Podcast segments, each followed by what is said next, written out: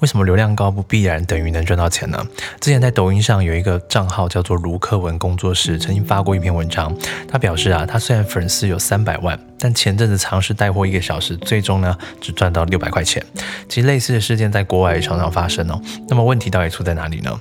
问题出在你经营的内容是不是刚需主题？什么是刚需主题啊？例如旅游、美食、搞笑这类娱乐型的奶头乐主题，它是生而为人的基本需求，所以自然容易获取流量，但缺点也恰恰在于流量获取的太容易，所以门槛低，而门槛低就意味着竞争对手多，竞争对手多就意味着取代性高，而取代性高呢，就意味着粘着度低。而为什么取代性高就代表粘着度会低呢？原因有两个，第一个是科学层面，因为大家关注这些美食娱乐型的账号啊，单纯就只是想要知道自己在旅游时候有什么好吃的嘛，它依赖的是内容，而非经营者提供的情绪价值，所以很难产生品牌效应。简单讲啊，如果哪一天这个账号不经营了，粉丝们基本上。不会太惋惜，因为他转头就可以找到另外一大堆类似的账号啊。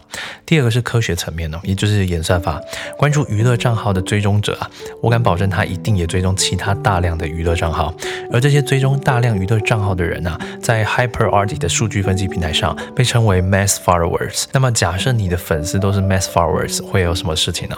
你可以简单做一个思想实验哦。假设 A 用户追踪一万个人，而 B 用户只追踪了十个人，而这两个人都有追踪。你那么你觉得哪一个用户看到你的机会会更高呢？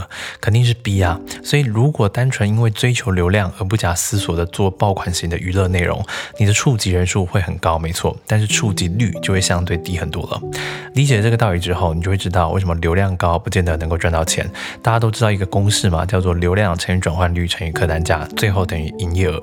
刚才有讲了，如果你的粉丝都是 mass follower 的情况之下，你的转换率肯定不会高到哪里去。又因为你做的是刚需的主题内容，而刚需的产品大多也是低单价的，也就导致你最后赚不到钱了。最后跟你分享美国作家 Kevin Kelly 曾经提过的一千铁粉理论，在分众时代里啊，你只要有能力让一千个粉丝因为你的产品或服务买单，你基本上就可以过得比大部分人来得更滋润了。这是一分钟长知识，我是吴金凯。如果内容对你来说有帮助的话，可以转发给你需要的朋友，让他跟我们一起学习，一起成长。如果留言鼓励我的话，我会非常高兴的。那么我们下次见。